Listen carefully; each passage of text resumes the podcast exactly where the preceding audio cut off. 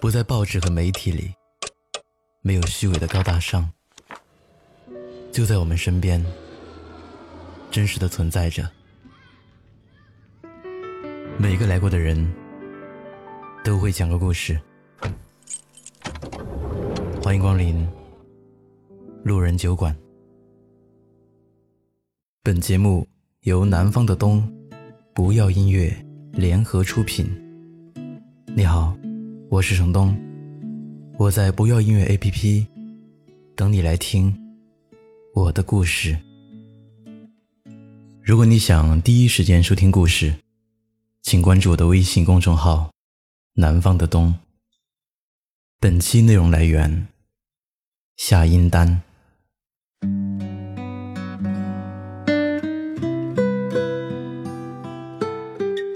我第一次来北京的时候，没有工作。看着银行卡里瘦弱的数字，要毁灭世界的想法每天都有。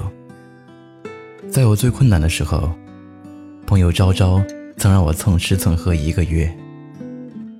当时我感激涕零，表示说：“我不白吃，我做你助理，做饭暖床什么的，你随便说。”昭昭是我大学认识的一个朋友，比我大三岁，哈尔滨人。听朋友说，他在上大一的时候，全家搬到了浙江。后来他大学毕业后，来到北京，开了个编剧工作室，几个人专门外接影视公司的活儿。有天晚上，我拎着饭去他的工作室，他正坐着写剧本。我把吃的放在桌子上，说：“来吃点东西吧，卤煮肘子什么都有。”他白了我一眼，说：“滚，我要吃素。”其实他不是真的要吃素，就是什么都想杠上两句。周末我们约老朋友一起吃饭，路过一个小公园，里面坐着一群大爷大妈在帮自己的孩子相亲。昭昭好奇，用他那微胖的身躯左一挤右一拱。直接就挤到人群里去了。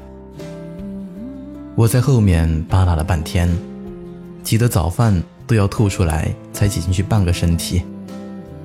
昭昭白了我一眼，用手拽住我的肩膀，一把把我拉进人群。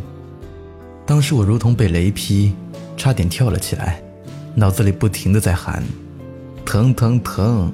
这是被碾压的感觉，疼啊！我去。当我从疼痛中反应过来，发现昭昭正在盯着地上的一个牌子，一个一个的看。我顺着看过去，上面各种大字写着硬性条件：户口、车、房、身高、属相等。我偷偷瞄了他一眼，隐隐约约感觉气氛不太对，想赶紧捂上他的嘴，可是已经来不及了。昭昭看着成群的大爷大妈们说：“哟，大爷大妈卖白菜呢。”一句话惊得我老血都要吐出来了。众大爷大妈先是集体愣了五秒，在这五秒里，我用出二十多年来的最大力气把昭昭拖出人群，然后听见里面一片嘈杂：“哎，你这丫头，怎么说话呢？”跑到没有人的地方，我生气地说：“下次作死，能不能别带上我？你也这么大人了，说话就这么没遮拦的？你也不能因为自己的特例，就去否定别人的想法吧？”昭昭委屈的没话说。昭昭的相亲，我曾见过一次，是约在朋友开的小茶厅里，对方是个计算机行业的男生。平头，黑框眼镜，不算帅，但很干净。昭昭笑着和他握手，男方微微一笑，表示稍等，然后缓缓掏出一份精美的简历。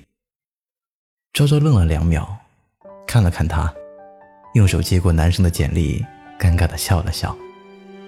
一份精美的简历，昭昭说：“这，您是专业的吧？”男生礼貌地说：“你没带也没关系。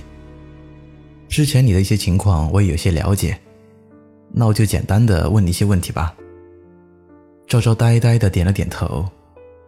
男生问：“你现在的收入情况怎么样？平时喜欢做什么呢？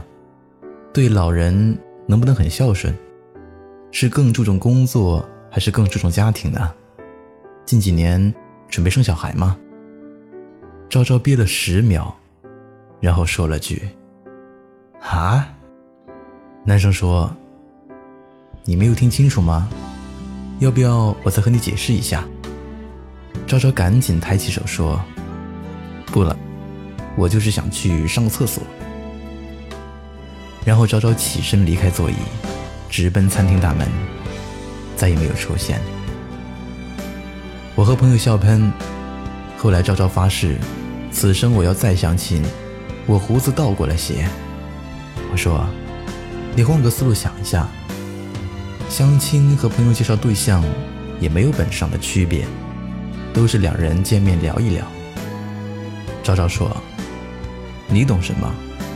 这个有本质区别好吗？搞对象是搞对象，那相亲是奔着结婚去的，目的性那么强烈，我受不了。”我说：“你以前搞的对象，不也奔着结婚去的吗？”赵昭沉默了一会儿，转身把我推出门外说：“走走走。”我要写剧本了。我慢慢走下楼，整个世界开始夜入高茫。突然想起很多年前，也是相似的场景。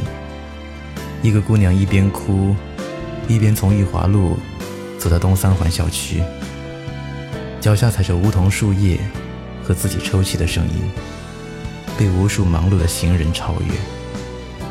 昭昭上大学的时候，男朋友是学经济的。叫文博，两个人从高中一路考到大学来。当年冬天雪量极其丰富，隔个三五天就有一场大雪。地上的雪还没化干净，又被新的雪花覆盖。学校附近有家莽子火锅，两人总是冒着大雪去吃。学生时代囊中羞涩，偶尔吃一顿还好，经常去吃。那他妈是正常人做出来的事情吗？文博能干出来，他利用课余时间偷偷练就一技手机贴膜的手艺。大二还没结束，生意就已经红红火火了。然后他对赵赵说：“现在我可以对你负责了。”昭昭白了他一眼：“屁，你这就是想养活我了？”文博装作委屈地说。不然你想怎样？昭昭一抬手，比个数字七，大喊：“我要吃十顿火锅！”文博笑哭了。学生时代，女生的日子也不好过，除了吃饭，隔三差五的还要买个化妆品，添两件衣服什么的。加上昭昭吃货的本质，两个人一起吃火锅，昭昭总会抢最后一颗鱼丸吃。哪怕自己吃不动了，也必须咽下去。每次回到宿舍躺下后，都会发个朋友圈。我现在感觉有颗鱼丸就在咽喉处缓缓的旋转。后来到了大三下半学期，两个人在校外租了房子，一个月一千二。搬家那天，两人还特意办了乔迁宴，邀请好朋友们。一起去家里吃饭。房子不大，但布置得很温馨。我当时作为所有人里岁数最小的，就只负责吃吃喝喝。吃饭的时候，文博显得很高兴，不停地给大家敬酒。他说：“我和昭昭准备一起考公务员了，不同的职位，但都在大连。到时候我们攒一点钱，然后再向家里拿一点。”去开个小店。朋友说：“你们两个都工作，谁来打理小店？”昭昭说：“没关系的，我姐姐在那里，弹性工作，每天闲得不行，我都和她打好招呼了，她说等开了店，一定要请他做店长。当时他们所说的距离我还不太遥远，我也插不上话，只记得所有人都在啤酒中放声大笑，一直到晚上十一点，大家喝多了，横七竖八的躺在各个地方，非常拥挤，连阳台上都没有立脚的地方了。我起来上厕所。看见昭昭一个人在收拾房间，我说：“我帮你吧。”昭昭挥手说：“不用不用，你快休息吧。”我没有听他的，就在后面端端盘子什么的。在厨房的时候，昭昭突然低着头问我：“你说，真的一切都能这么顺利吗？”我抬头看了看他，因为他的脸遮着头发。所以我看不到他的表情。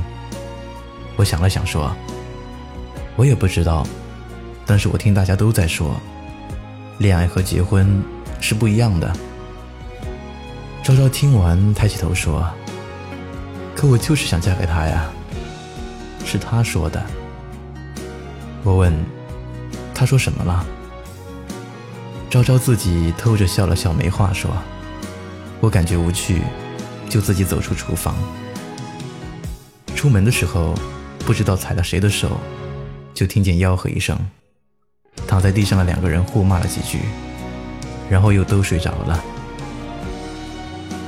很久很久以后，我才偶然看到文博给昭昭的情书，上面写着：“跟我走吧，忐忑给你，情书给你，不眠的夜给你。”六月的清晨给你，雪糕的第一口给你，最后一颗鱼丸给你，手给你，怀抱给你，车票给你，跋涉给你，存折给你，钥匙给你，家给你，一腔孤勇和余生几十年，全都给你。